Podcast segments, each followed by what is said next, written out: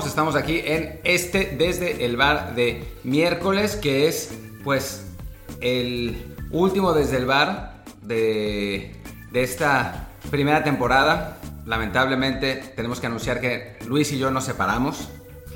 Y bueno, pues esa es una decisión que, que tomamos, no fue la ligera, fue planeada, lo, lo pensamos durante bastante tiempo y pues consideramos que era mejor seguir nuestros caminos aparte y pues es, es, lo que es, ¿no? Así es, Martín se va al norte, yo me voy al este, Martín se va a buscar el amor, yo sexo, drogas y rock and roll. Eh, era al revés, pero Luis quiere, quiere parecer más, sí. más, eh, más, bad boy.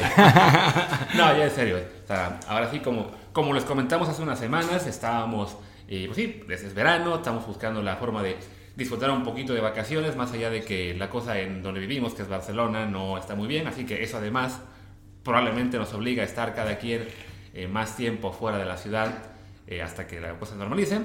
Ya sabremos cómo le hacemos entonces, pero bueno, ya hemos hecho programas eh, en estos días estando cada uno en una ciudad distinta, así que va a ser la normalidad más adelante. En este mundo del podcast además sabemos que pasa muy seguido. Lo, lo, lo raro es que podamos trabajar todos los días desde la misma casa, pero así, no, así va a cambiar esto por unos días, pero bueno.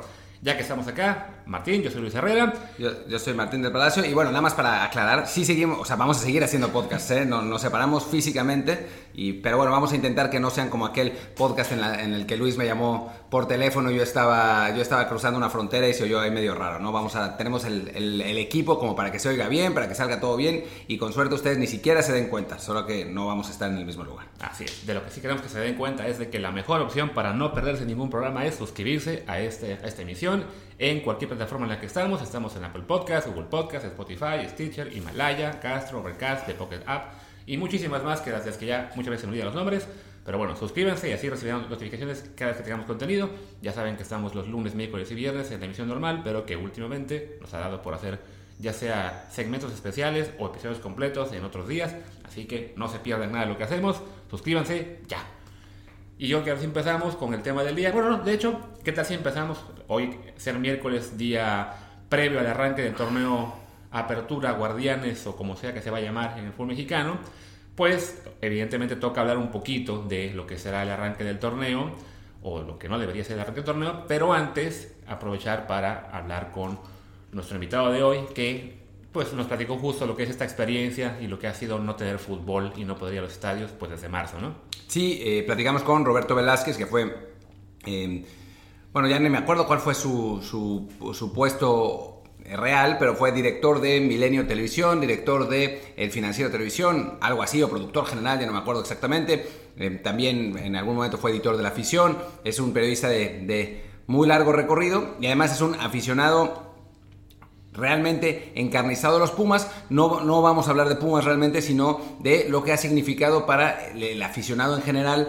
El, pues la crisis del coronavirus, el no poder ir a los estadios, la situación de la gente que trabaja dentro de, eh, los, de, de, la industria del fútbol y cómo, cómo han sufrido con, con, esta pandemia. Y bueno, y después vamos a regresar, sí, para hablar de, del inicio del, torneo Guardianes de la Bahía y además eh, pues también de una situación que tiene que ver con el coronavirus y el torneo que pues es, más o menos preocupante. Pero bueno, dejémoslos con, dejémoslos con Roberto, es una entrevista que hicimos ayer, no está para nada desfasada, así que no, no se preocupen, lo que pasa es que era más fácil para nosotros hacerlo, eh, hacerlo ayer en nuestra tarde que hoy en la mañana, así que bueno, escuchemos a, a Roberto y también las sagaces e inteligentes preguntas que nosotros les vamos a hacer. Me da mucho gusto presentar a, un gran amigo, a Roberto Velázquez, que fue, entre otras cosas, mi jefe en el canal 40, ja, hace como 800 años, pero después tuvo una, una, larga trayectoria tanto en Milenio Televisión como en el Financiero TV, eh, dirigiendo los proyectos en, en, ambos canales. Y bueno, ahora, ahora pues se dedica a cuidar gallinas y ver a sus perros peleando, pelearse por un plástico y además, además es un, un, gran aficionado de los Pumas, no solamente eso, es el responsable de que yo le vaya a los Pumas, así que ya, ya se imaginarán, y está realmente muy afectado porque no hay fútbol en el estadio, porque no se puede ir al fútbol, al punto que es eh, un, un, tema que, que, pensamos que valía la pena eh, platicar, el, cómo, cómo ha afectado a los aficionados que están acostumbrados, que es parte de su ritual semanal ir a ver los partidos de fútbol, el no tener ese acceso y que no vaya a existir, por lo menos por el, en el futuro cercano. Roberto, ¿cómo estás? Hola, muy buenas tardes, Martín, Luis. Este, es para mí un poco raro regresar a los medios. No sé si este sea un medio, pero... Lo es, lo es, claro que sí. Un nuevo medio. Es un nuevo medio, es un podcast número uno en los charts, claro que cuenta. Y, hice durante 13 años una sección de radio este, en Radio Fórmula con Ciro Gómez Leiva y entonces es la primera vez que vuelvo a hablar en un micrófono y este, eh, me da mucho gusto estar con ustedes. Además sé que les está yendo muy bien en su podcast, lo cual este, pues es que está muy bueno. Pero bueno. Eh, me detengo un poco en el tema del estadio y lo veo desde dos niveles y, espero no, no, ser demasiado conceptual, pero yo, eh, hay dos formas de ir al estadio y una es la experiencia vivencial, digamos, del, del, compartir con tu comunidad la sensación de estar viendo a tu equipo y estar sintiendo y cantando y echando porras en otras épocas y demás. Y la otra es la experiencia de ver el fútbol con tus ojos que es totalmente diferente a verla a través de la televisión. Y creo que Martín dice que fui su jefe en CNI, pero antes fuimos compañeros en el ITAM, en donde estuvimos poco tiempo los dos, afortunadamente. Fue Roberto. lo que hacíamos era hacer alineaciones. En la clase de matemáticas, nos, en lugar de estar viendo las ecuaciones, nos pasábamos un cuaderno con la final del 78-79 pone la alineación. Entonces, así de locos estamos por esto. Pero, o sea, aprendimos, aprendimos de estadística futbolera, no de matemáticas. ¿Valió la pena? Yo creo que sí. de, eso, de, has comido tú y yo comí un rato. Este, creo que, ah, las matemáticas están bien para los que les gustan, pero, este, pero pues bueno, nosotros hacíamos eso. Pero no sé, ¿cómo, cómo ven esos dos niveles de de aproximación a la experiencia de estar en un estadio. Sí, no, de acuerdo con, lo que mencionas, ¿no? Bien señalas de que dependiendo de, en, qué, en qué ánimo vaya uno o con quién vaya acompañado cada quien al partido, se puede atravesar por esas experiencias, en ocasiones incluso eh, las dos al mismo tiempo, pero sí suele pasar que, por ejemplo, yo igual recuerdo cuando iba con amigos de la universidad a ver partidos, pues no veía mucho fútbol, sino en realidad pues estábamos todos en la diversión, en el desastre, en tomar unas cervezas y más cervezas y de repente perdíamos la cuenta y de los resultados sabíamos poco más que si ganaba nuestro equipo o no. Y ya por otro lado, cuando vas ya sea con compañeros de profesión o, o, con, no sé, a lo mejor un familiar que también le gusta mucho el fútbol, sea el papá, sea el hijo, sea un hermano, como dices, es una oportunidad de, ver más en serio el fútbol sin, esa, sin ese filtro que te pone la televisión, sin el comentario del narrador que a veces sabe mucho o sabe poco y entonces puede influenciar lo que, la forma en que tú estás viendo el partido. Y sí, sin duda, estar en un, en un campo de fútbol, en particular cuando, cuando ese campo te ofrece una buena vista del partido, es, es algo distinto a, a, tener que verlo a través de la televisión. ¿no? Yo le quiero preguntar a, a, Martín, que lo conocí pues ya que estábamos entrando a la universidad, teníamos 19 años, 18, eh, que como para mí el fútbol en el estadio era absolutamente natural, mi abuelo era un gran aficionado al fútbol en el estadio, tenía un palco en el Estadio Azteca, la primera vez que fui al estadio tenía tres meses, y no me acuerdo de la primera vez de, de haber ido a ningún estadio más que los que fui fuera. Pero sí quisiera como, no sé, preguntarte, Martín, ¿cuál fue la diferencia de ver el fútbol en el estadio o verlo en la tele? Sí, bueno, eh, Roberto lo dice porque a diferencia de él, yo vengo de una familia que no es nada futbolera, entonces la manera de, acercarme al fútbol para mí fue verlo en la televisión, ¿no? O sea, no tenía nadie que me llevara al estadio. O sea, yo antes de, conocer a Roberto habré ido al estadio unas cinco veces en mi vida, ¿no? Y eso hasta los 18 años, ¿no? Y después ya, ya con él, cuando, cuando nos conocimos, pues yo empecé a ir al palco de, su abuelo, íbamos al, al, Azteca a ver al, al Necaxa y al Atlante sobre todo. no, al Necaxa, el Atlante, el Atlante, el Atlante estaba en el azul. Eh, bueno, que era la ciudad, entonces. Al Necaxa a veces.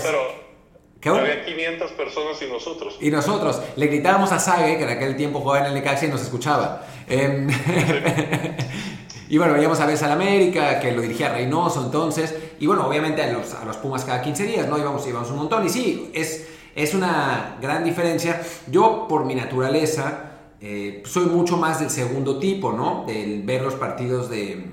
O sea, yo fui al estadio de Charles Madre en contadísimas ocasiones. O sea, me acuerdo de una semifinal Tecos América que ganaron los Tecos en la 92-93, si no me equivoco, que, la que Tecos 93-94, perdón, 93-94, que Tecos sale campeón después quedando a Santos la final y bueno, me acuerdo de celebrar con mis amigos que perdieran la América, pues los Tecos nos valían madre, pero que perdieran la América era una maravilla. Eh, pero bueno, o sea, es, ese, ese, tipo de, de, situaciones vivenciales que la mayor parte de los aficionados la tienen, yo nunca la tuve, ¿no? O sea, yo eso, esa parte de el desmadre con el fútbol la tuve en la tele y en el estadio para mí Sí, obviamente, echábamos desmadre, ¿no? O sea, cuando, cuando íbamos eh, con Roberto a ver los partidos de Pumas, pues tenemos toda una serie de anécdotas coloridas de esos, de esos tiempos y de pelearnos con otros aficionados en la tribuna y de el sombrero mágico que ganaba los partidos, ¿no? Pero siempre, siempre desde un acercamiento más táctico, ¿no? O sea, la, incluso ahora cuando vamos, cuando voy con Roberto, que es cada vez que voy a México, eh, él va con sus hijos, pero pues casi no le hace tanto caso a los niños y nosotros nos la pasamos platicando de, táctica y, del partido, ¿no? Es, es, como otro, es ese enfoque de verlo, de verlo con tus ojos. Yo ahí sí, em, eh, la verdad es que yo, eh, o sea, bueno, fuera del, tema de que nos echamos unas cervezas y demás, eh, ustedes tienen que saber que Martín no le gusta la cerveza o no le gusta en el estadio, no toma cerveza. No, no, puedo, no puedo tomar cerveza, no es que no me guste, es que me cae muy pesada. Ya, está bien, es que estás gordo, man. Estoy, viejo, cabrón. No, no, no gordo. yo sí aguanto las cervezas todavía, pero ah, yo, la verdad es que ahí tengo que agradecer muchísimo. Mi abuelo eh, jugó fútbol, em, jugó, era el portero de la Facultad de Ingeniería de la UNAM, jugó algún momento en la selección de la UNAM cuando no era un equipo profesional.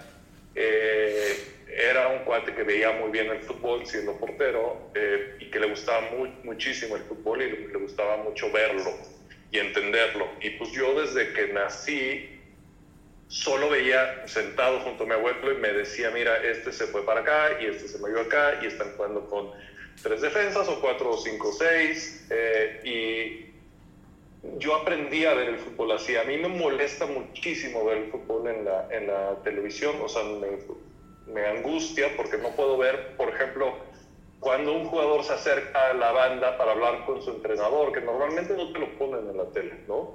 Y entonces tú puedes ver cuando el entrenador le dice algo que no puedes escuchar, pero después puedes, tienes buena memoria, eh, saber qué estaba haciendo y qué cambió. Y eso es, para mí es espectacular, es como el ajedrez, ¿no? Y la experiencia del estadio, si te gusta el fútbol y si te gusta verlo y si le entiendes poquito como nosotros, eh, la experiencia de estar ahí, por eso la gente paga muchísimo dinero por estar ahí, ¿no? La gente que le gusta el fútbol. Ahora, la otra parte, que es la experiencia vivencial del grito, del canto, del abrazar al vecino, etcétera, también es espectacular y maravillosa. Yo un poco, y ya con esto les paso el micrófono, no, me molesta muchísimo que en México, nos, seguramente en muchos países de, de, América, han hecho muy difícil la experiencia de ir al fútbol por darle preferencia a la televisión, porque el negocio está en los comerciales y en la televisión.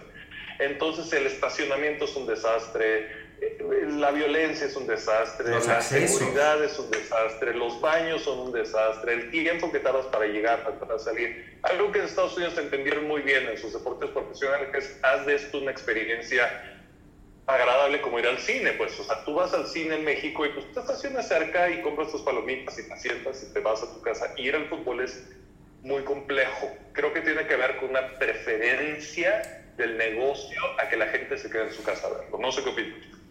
Sí, en parte puede ser, ¿no? También creo que también es, influye un poco quizás la, la, dejadez de los clubes, el hecho de que saben que tienen cierto, en cierto modo un público cautivo eh, que va al estadio cada, cada fin de semana y como dices, ¿no? Al saber que su principal fuente de ingresos es el contrato de televisión, no les preocupa esa reducción paulatina que de repente hay de seguidores, aunque sigue siendo la liga mexicana una de las que en promedio en el mundo tiene más más seguidores por partido, en parte con la influencia de, los, de esos equipos que sí tienen un mayor arrastre semana a semana como serían los, los regiomontanos, como sería Chivas, como, América. como sería la América, incluso que se ve menos porque bueno, tiene un, un número alto de seguidores, pero a la vez un porcentaje bajo del tamaño del estadio, entonces cada vez se ve más vacío el Azteca, aunque en realidad siga yendo más gente a ver al América que a 13 o 14 clubes del resto del país, pero como dices, sí estoy de acuerdo en que se puede hacer mucho más para mejorar la experiencia del fútbol.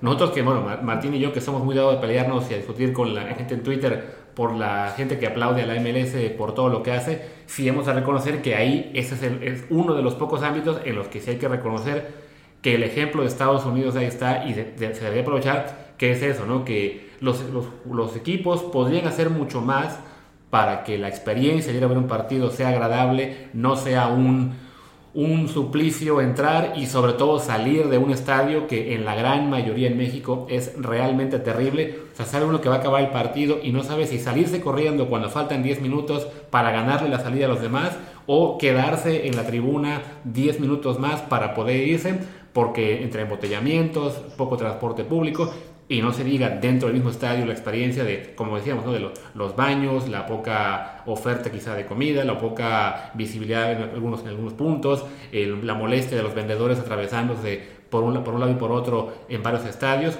Sí es una experiencia bastante pobre comparado con lo que se hace en Estados Unidos y en Europa también, que lo tenemos nosotros acá. Ojo que también en Estados Unidos lo de las salidas se- sucede también en Estados Unidos. eh. Ahí hay que. Sí, hay, hay no, gen- hay gente que se va. Son un desastre. Sí, un desastre en ese sentido. Pero sí la experiencia dentro del estadio es mucho mejor. Hay un montón de cosas que hacer, hay restaurantes de todos tipos, es, es como muy agradable, ¿no? Y en todos los deportes. Yo ahora que, que tuve la suerte de estar viviendo en Los Ángeles un rato, eh, pues fui tanto al estadio del Galaxy como al del LAFC, a ver a los Lakers, a ver al- a los dos equipos de, fútbol americano. O sea, fueron eh, distintas experiencias y todas muy superiores a, ir al Estadio Azteca, que es un estadio que se cae a pedazos, donde, que, que es muy incómodo para, para llegar, muy incómodo para salir, donde no hay nada que hacer, donde, donde no hay acceso, no hay transporte público.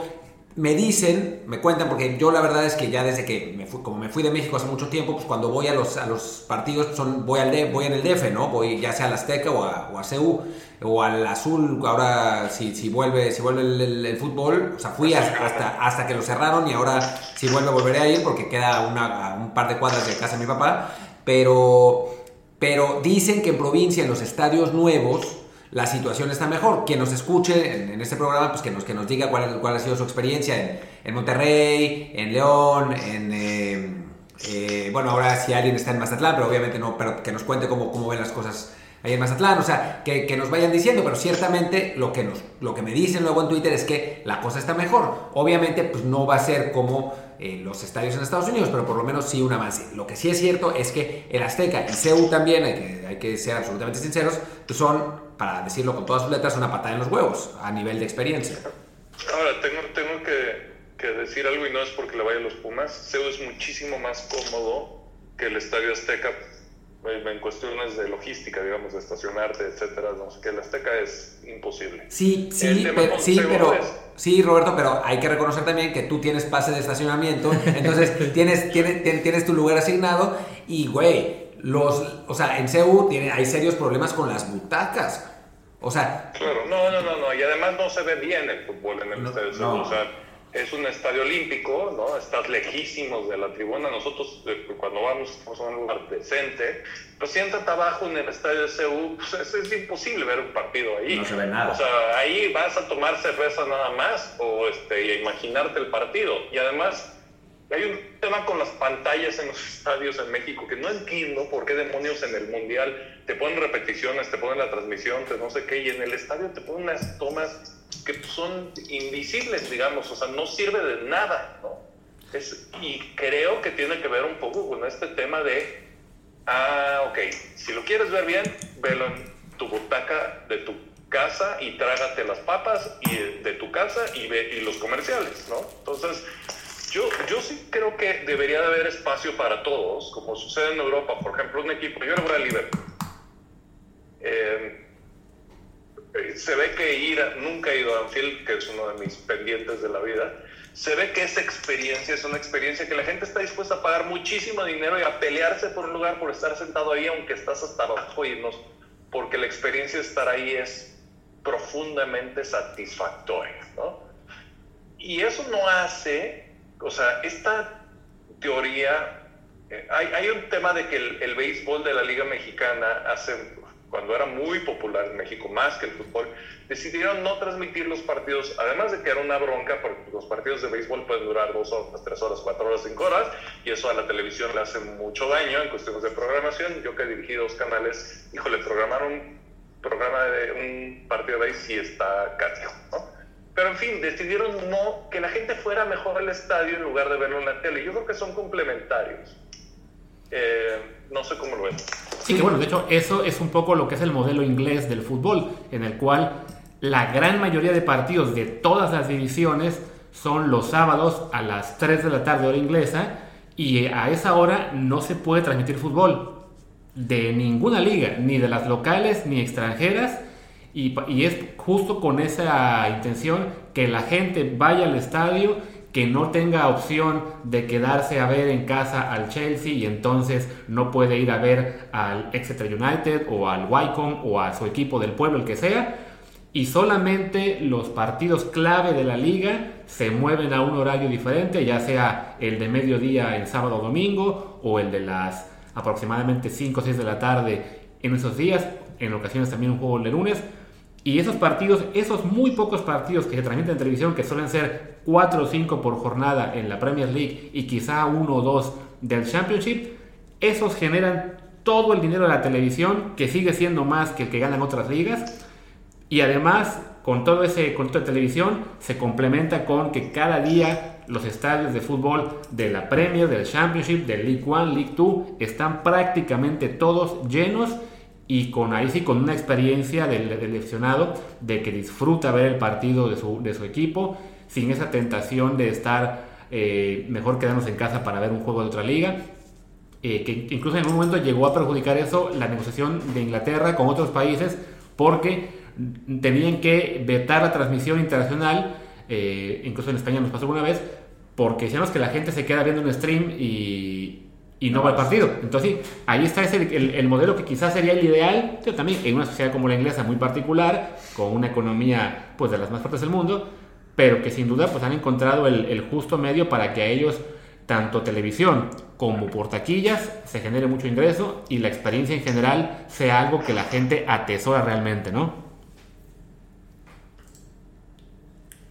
Roberto está en pausa, no sé qué pasó. ¿Estás ahí, Roberto? No, no, no, todo ah. bien, todo bien, todo bien. Ah. Este, estaba esperando la sabiduría de Martín del ah, No, mi sabiduría no es, no es, eh, no es muy sabia, la verdad. Eh, no, o sea, estoy de acuerdo con lo que, con lo que están diciendo. Sí creo que, que, tendría que mejorarse sin duda la experiencia en el Estadio de México porque es, es francamente lamentable comparada con, con Europa. De nuevo, circunscribiéndonos a la Ciudad de México, ¿no? Quizás, digo, hay algunos estadios en, en, otros lados, quizás en los estadios nuevos es distinto, eh, pero sí, es verdad que, que, no es así. Y aún así, a pesar de ello, eh, la, la pues, razón original por la que decidimos platicar es porque, bueno, tú como aficionado extrañas ir al estadio. Digo, yo extraño el CU, la verdad es que sí lo extraño. Extraño esa, esa, o sea, me fui de México hace 14 años y todavía para mí ir a un estadio aquí en Europa no es lo mismo que ir a CEU, no, obviamente no por la experiencia en el, en el, estadio mismo, sino por lo que significaba con mi entorno, con ir con amigos, o sea, era, era como, como otra cosa, ¿no? O sea, yo extraño todavía esa, esa tradición de ir a CEU. Y bueno, pues para ti que llevas toda tu vida yendo, pues me parece, me, me imagino que será mucho peor con este asunto de la pandemia, ¿no?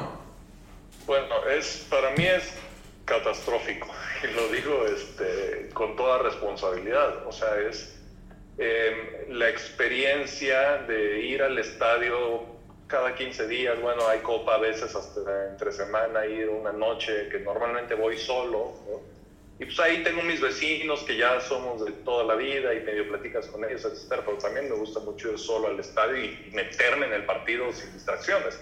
Pero también para mis hijos, ¿no? Este, la experiencia de ir, de estar, de sentarte, de, de cantar el himno, de, de eh, enojarte, de patear la reja. Yo tengo una reja enfrente de mí que pues este, dicen que es el señor del sombrero el que patea la reja, ¿no? Los vecinos, cuando se enoja uno.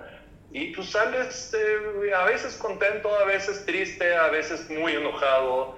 pero es una experiencia eh, que, es irrepetible, digamos. Y cuando estás encerrado, yo vivo en, un lugar muy afortunado, estoy en el bosque, tengo gallinas, tengo maíz, tengo una hortaliza, etcétera, y puedo caminar en el bosque, pero, pero no ir al estadio ha sido, y lo digo con toda responsabilidad, eh, me ha generado una depresión clínica. O sea, de plano, mi psiquiatra dijo, mi hijito, este pues eso, esa experiencia que tú tenías de ir al estadio y de sacar ahí todo y de muchos años, ahora tengo una empresa de comunicación, pero muchos años dirigía canales de noticias donde las, la adrenalina y la presión era gigantesca en cuestiones editoriales, este, económicas, etcétera. Y para mí ir al estadio, y no nada más ir a, a que es mi, porque le voy a los Pumas y los sufro, los padezco y los amo y los adoro y todo lo que puede hacer alguien con un equipo, pero también me gustaba ir al Estadio Azul, a ver al Cruz Azul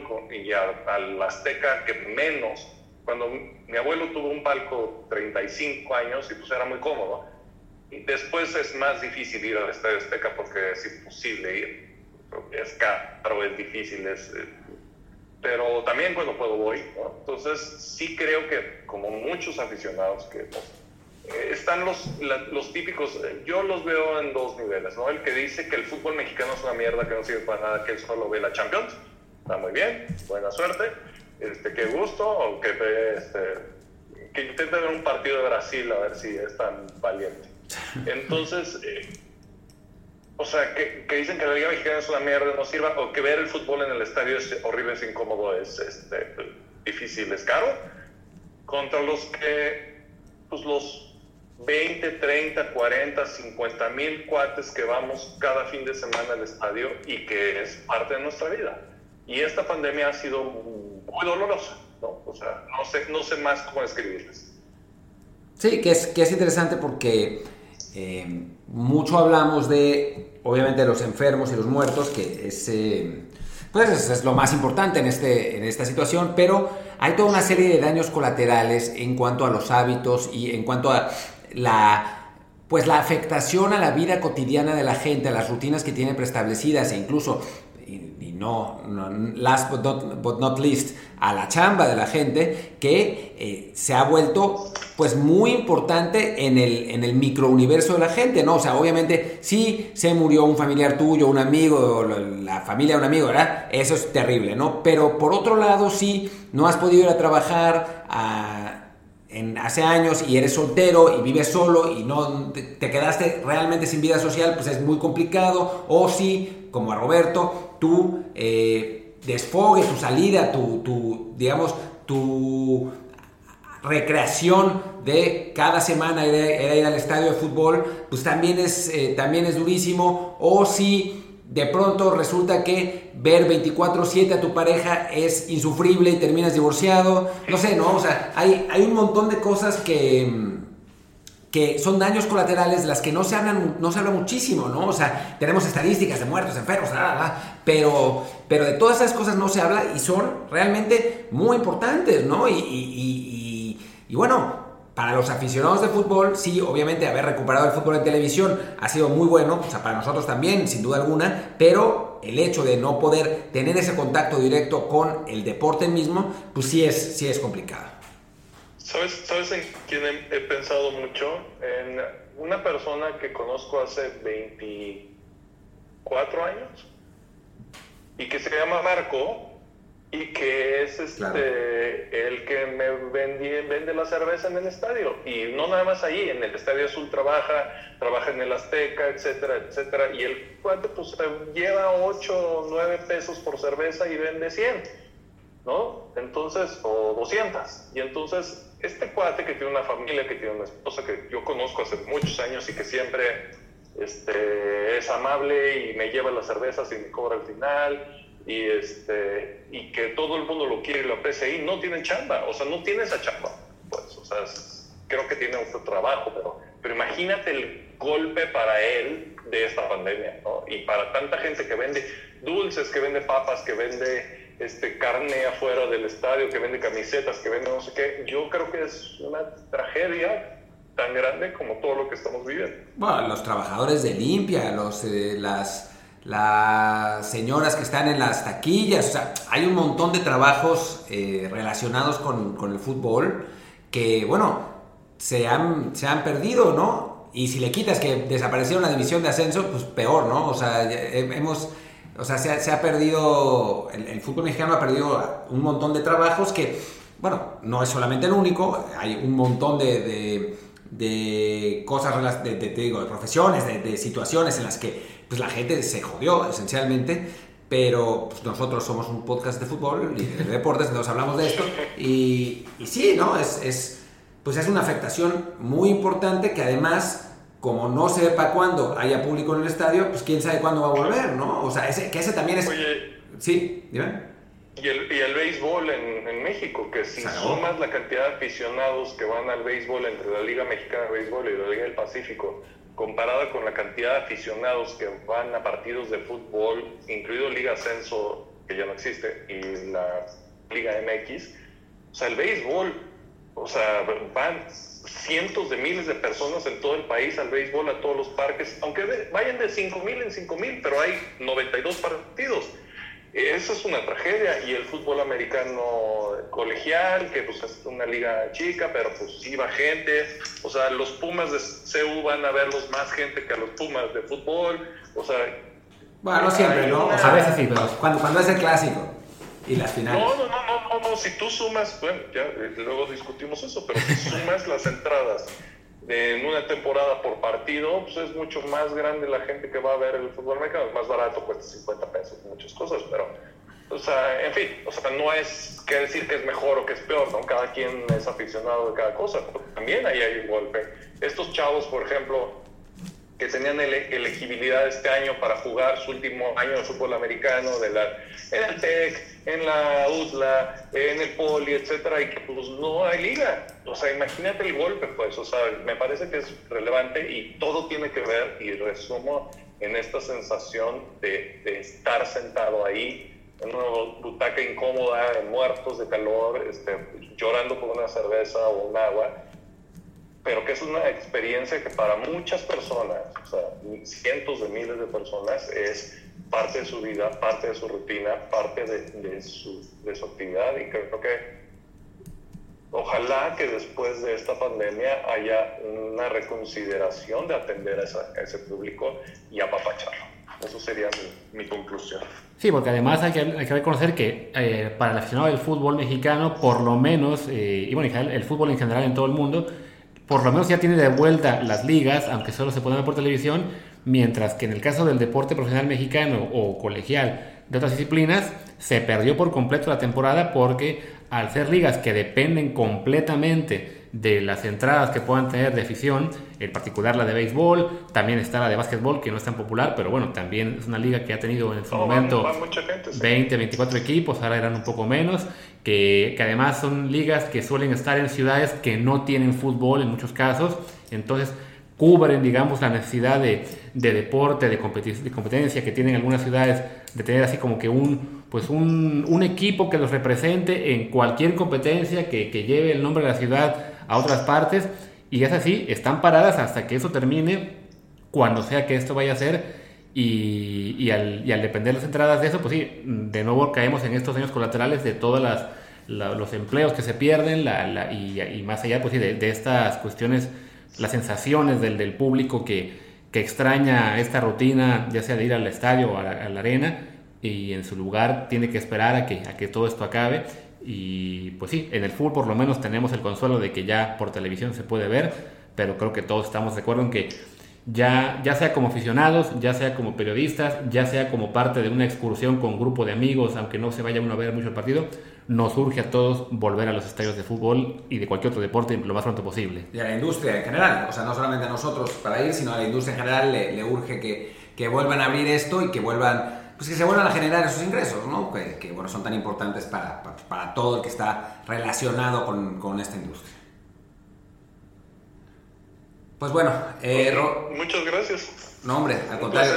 Gracias a ti por, por estar con nosotros, por, por platicar de esto, por, por, recordar viejos tiempos y bueno, ya estaremos, ya estaremos en, en contacto para, para, otras cosas ahora que, que vuelva el, el fútbol por fin. Les mando un abrazo a los dos, gracias por invitarme, un saludo a todos los que nos escuchan.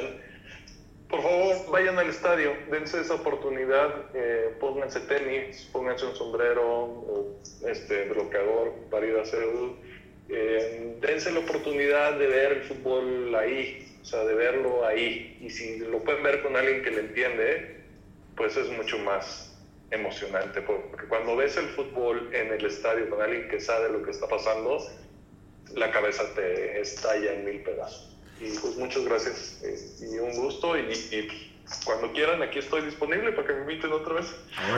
Y bueno, si están cerca de mí no toquen una trompeta, por favor, que son inaguantables. Eh, muchas gracias por... muchas gracias por... Muchas gracias Roberto, muchas gracias a usted. una flauta. Dime. Ni un flautín de Chiapas. No, el, maldito flautín, el maldito flautín. Fue, esta es una anécdota de, aquella temporada donde Pumas sale campeón en, en, el clausura 2004, Que, que bueno, el, el líder era Jaguares y Jaguares va a visitar a Pumas a CU y un tipo se la pasa tocando, se la pasó tocando el flautín todo el partido inspirando a los jaguares que ganaron con gol de Salvador Cabañas y con eso amarraron el, el superliderato. Al final no importó cómo fue campeón, pero, pero sí, salimos muy, muy tristes con ese flautín. Pero decías, estabas furioso con el flautín, decía que se calle, porque además Jaguares jugaba muy bien, era un buen equipo y tenía los Pumas de Hugo Sánchez bien amarrados y bien atorados. Y tú decías, ya que se calle ese puto flautín, perdón por el francés antiguo, pero ya con eso me despido. Pues, y no se cayó, maldito flautín. En fin, muchas gracias. bueno, ya ese flautín ya no tiene equipo, así que, porque además el que le habían enviado que era Cafetaleros, ya también se lo quitaron y ahora se va a Cancún, o sea que el flautín ha desaparecido por lo menos por o dos. El flautín ha caído.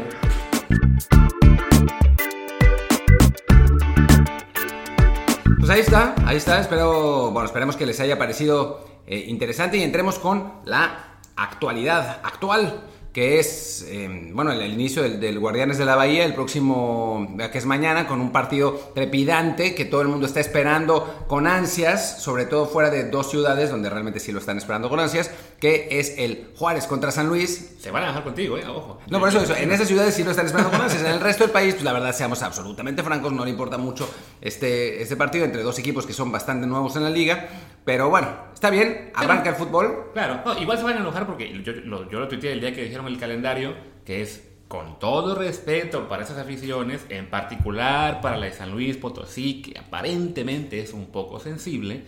Señores, sus equipos no son de arrastre nacional y cuando estás haciendo un esfuerzo por hacer la vuelta del fútbol y que haya un gran impacto con, las, con en términos mediáticos y que la gente se emocione y que todo el mundo esté viendo la televisión, que haya mucho rating, pues lo normal sería poner un partido con al menos un equipo de arrastre nacional, probablemente en televisión abierta y no un equipo entre como entre un partido entre equipos que son de los que menos arrastre tienen porque son muy nuevos y que además va a ir por televisión de paga pero bueno, eh, disculpándome de nuevo con la gente de San Luis, es lo que es, toca ese San Luis contra Juárez y, y pues ya, con eso arrancará este torneo Guardianes, que pues será un torneo muy subgéneris con partidos de jueves a lunes, con la situación de que no habrá gente en los estadios y con la actualidad que es, para variar, como hace unas semanas, que tenemos más y más casos de COVID diagnosticados.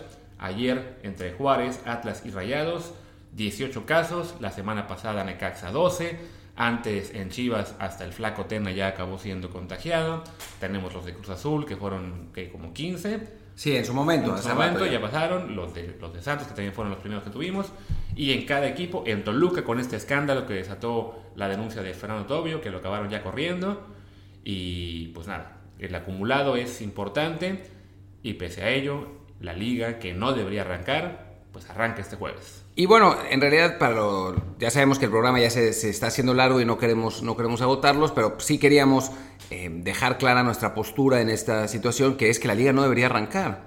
Eh, la liga no debería arrancar hasta que haya las condiciones para que los jugadores puedan, em, bueno, desarrollar su profesión con eh, seguridad, con seguridad, con que no, que no sea un, un peligro para su salud. Para su salud en principio, pero sobre todo para la salud de aquellos que están cerca, ya sea entrenadores, directivos, eh, los cuerpos técnicos, los utileros, los masajistas, y los familiares de los futbolistas que son mayores de 60 años o incluso mayores de 50, no sé, o sea, hay un rango bastante largo en que se pueden realmente, que pueden realmente tener secuelas a, a largo plazo, ¿no? Si sabemos a partir de lo que ha pasado en, otros deportes, en otras ligas, que los futbolistas rara vez son afectados de verdad, o sea, rara vez han tenido esas secuelas a largo plazo, pero los otros, los que están más relacionados, sí pueden estar mucho más en peligro. Vamos a ver cómo sale de esta Luis Fernando Tena, que sigue sin dirigir, dirigir a Chivas. Y eh, bueno, es, parece excesivamente temerario arrancar un torneo de liga donde los equipos van a tener que viajar, donde se van a tener que enfrentar, van a estar en, constante, en contacto constante entre ellos. Eh, todo eso cuando la situación en el país pues sigue siendo un desmadre y no hay medidas que garanticen la seguridad de nadie. Sí, porque a fin de cuentas, o sea, sabemos que en, un, o sea, en, el formato este de burbuja que se está haciendo en, algunas ligas y el intento que está haciendo tanto Europa como Estados Unidos de volver al, a la actividad, sí, es, es, imposible que haya un cero absoluto de casos. O sea, en la NBA tuvieron bastantes casos positivos en lo que en lo que se regresaba la actividad. Incluso hubo figuras este, como Russell Westbrook que, que dieron positivo y que tuvieron que estar aislados antes de integrarse a la burbuja. En la, en la NFL, la asociación de jugadores no se aclara si han sido 95 o 59 los casos de jugadores que se han contagiado. Pero vaya, incluso cuando entrevistaban al señor este gringo, a Anthony Fauci, el médico especialista de, en epidemiología, él decía, sí, no, va a haber contagios si lo hacen, este, es, eh, es, lo, es lo normal Aquí la clave es, bueno, si hay uno o dos, pues sí, los puedes aislar, los, sigues la actividad, eh, sigues monitoreando. Cuando tienes varios es cuando tienes que preocuparte. Y el problema es que en México estamos en esa, en, esa etapa en la que todavía sigue habiendo contagios múltiples. O sea, que cuando te llega la noticia de que hubo un nuevo contagio de COVID, no es uno, son cinco, son doce, son dieciocho. Y, y sí, es una postura muy, muy temeraria. Como dice Martín, quizá apostando porque, bueno, los jugadores son jóvenes, sanos, físicamente en su mejor momento, no les va a pasar nada, pero el riesgo está ahí para, pues, para sus cercanos, para los técnicos, y a fin de cuentas, la estadística siempre dice, no, bueno, habrá, terminará habiendo un caso en alguna parte del mundo en la que también un joven eh, acabe muy mal afectado, ojalá no sea en México, pero las cifras sí espantan en el sentido de que se está tomando con demasiada normalidad el hecho de que tan solo en los últimos, digamos, en el último mes hemos tenido ya en la Liga MX quizá el reporte de 50 casos, ¿no? Entonces sí, este, bueno, quizá exagero, digamos que por lo menos 30 para no, para no estar ya inflando cifras, ¿no? Bueno, y en el país ayer reportados más de 900 muertos. O sea, no es que la epidemia no se ha ido, la sigue ahí, no hemos aplanado la curva, sigue, sigue en meseta, en, una, en un rango. Sí, los otros días había habido 200 y 300, pero es porque era fin de semana y sabemos que baja los fines de semana. Pero México realmente está en un rango de entre 500 y 900 muertos al día, ¿no? Entonces es una situación que no termina de mejorar. En Europa, recordemos que se volvió de la pandemia al, fútbol cuando ya los casos y las muertes eran habían disminuido notablemente y en una serie de protocolos muy estrictos que pues vamos a ser absolutamente francos, no van a pasar en la Liga MX, no va a haber protocolo alguno y entonces pues sí parece excesivamente pues irresponsable, ¿no? Acaba de pasar incluso en España en la segunda división que un partido tuvo que ser aplazado, en realidad la jornada entera tendría que haber sido aplazada, pero un partido tuvo que ser aplazado porque seis jugadores dieron positivo de, COVID una vez que ya habían viajado a enfrentar un partido muy importante además que eh, tenía implicaciones en el descenso a Segunda División B y en el ascenso a Primera División. Ahora traen un desmadre jurídico, hay un escándalo porque el presidente de la liga eh, pues dio su anuencia para que los jugadores viajaran. Entonces, esa situación se puede, se puede perdón, eh, multiplicar por mil en México, porque en España hay muchísimos menos casos. Entonces, pues sí, parece desafortunado. Ya utilizamos un montón de adjetivos, irresponsable, temerario, desafortunado, pero pues es que todo eso es así. Sí, no, a fin de cuentas, el caso este particular que menciona Martín fue en el Deportivo Fuenlabrada, fue el equipo Fuenlabrada el que viajó. De entrada ya sabemos que habían dado positivo algunos jugadores estando aún en, su ciudad, que es en la, un, jugador, en la Madrid les hacen las pruebas a todos, los dejan viajar y es cuando ya están en La Coruña que se revela el positivo de 6 más. Y esto es básicamente lo que ya pasó en México con Cruz Azul, con Atlas, cuando tuvieron positivos este, y luego viajaron a hacer su pretemporada. Y sí es este problema, ¿no? De que ahí sí no solo se está poniendo en riesgo a los jugadores y sus cercanos, sino incluso a personal de hoteles, de restaurantes que los tienen que, que tienen que atenderlos. Entonces, sí, la situación en México en este caso es sería para que hubiera mucho más este, consideración en cuanto a debería o no jugar este partido. ¿no? El caso lo, mencioné el, lunes del juego de Necaxa, que apenas el viernes o jueves había tenido ya los, los positivos, que jugará una semana después contra Tigres y se va a jugar. ¿no? Hoy tenemos los positivos de Atlas, de Juárez y Monterrey. por lo menos en España, en cuanto supieron lo de los positivos de un equipo, se pospuso ese juego con todo el desastre que igual iba a causar jurídicamente con las pugnas que van a tener los equipos porque por el hecho de no haber jugado cuando era la jornada definitiva, aunque en la práctica ese partido terminó no importando, porque a fin de cuentas el Deportivo, que era el que se jugaba no descender, aunque hubiera ganado por los demás resultados, eh, se hubiera ido, aunque ahora dicen, no, no, pero si hubiéramos estado jugando en ese momento, le metíamos presión a los demás. No, pero sí importó para el Fuenlabrada, porque el Fuenlabrada todavía se puede meter en la, en la promoción de, de ascenso, pero en fin. pero ya está, está, se, metió, simplemente... No, el Fuenlabrada está fuera, está en octavo lugar, ah, si, si gana, entra. Pero el, el asunto es que digamos que toda la situación es, ah, es absolutamente irregular. Y si hablamos también desde el punto de vista deportivo, o sea, imagínense que se haga el test a, no sé, el Cruz Azul está dominando de nuevo la liga. Se hace el test, se hacen los tests y 10 jugadores de Cruz Azul salen contagiados. Otra vez, ¿no? Y 10 jugadores importantes. O la gran estrella de Tigres. O la gran estrella de América, no sé. Y entonces tienen que jugar sin ese futbolista y pierden. Uy, los aficionados se van a volver loquísimos, ¿no? Entonces, no es, no es como si fuera una lesión común y corriente, no es algo que potencialmente te puede matar. Yo, mi pregunta es, ¿para qué? O sea, sí se necesita el dinero, sí la, industria del fútbol eh, necesita reactivarse, pero si ya se aguantaron tanto tiempo, pues aguántense otro mes. Empiecen cuando, empiece cuando empiecen las ligas europeas y den tiempo a que la epidemia, digo, a ver si pasa, ¿no? Porque francamente no ha pasado, pero a ver, pero den tiempo a que la epidemia finalmente baje un poco más. En fin. Sí, porque también, aquí lo que también preocupa es este hecho, como dice Martín, ¿no? ¿Qué pasa si se contagian jugadores claves de algunos equipos importantes? Porque ya vimos cómo, ¿no? Estuvo la denuncia en caso de Tobio de Luca. ¿Y qué va a pasar? Sabemos muy bien que bueno, la NFL ya está estableciendo protocolos para que si un jugador da positivo, tiene que estar por lo menos dos, quizá tres semanas eh, completamente fuera del equipo, eh, independientemente de si da o no después un test negativo, pero es una cuestión de seguridad. ¿Qué, ¿Qué va a pasar si en México de repente estamos llegando a la jornada 17, los jugadores clave del América dieron positivo tres veces antes, pero dicen, no, no, pero como nos jugamos el pasar a la liguilla, ya están bien. ¿qué garantía tenemos que en México, siendo México, no se acabe forzando a jugar a jugadores que aún no están completamente fuera del, del tiempo, digamos, de riesgo, exponiendo además a otros, ¿no? Porque desafortunadamente pues, es lo que es México. O sea, es, una situación en la que sí nos podemos imaginar muy eh, claramente que esto puede ocurrir, ¿no? Que, en equipos se diga, no, nos estamos jugando el ascenso, bueno, no el ascenso, el, pase a la liguilla. Si tuvimos un positivo, pues ni modo, lo tenemos que ocultar, lo tenemos que esconder, o decimos, no, no, ya, ya dio negativo, aunque en realidad sabemos que esta enfermedad en ocasiones se puede prolongar, ¿no? Sí, con un deportista hasta ahora han sido casos mucho más leves, pero el riesgo va a estar ahí y sí, sí preocupa que de todos modos la, la liga quiera arrancar tan, tan campante.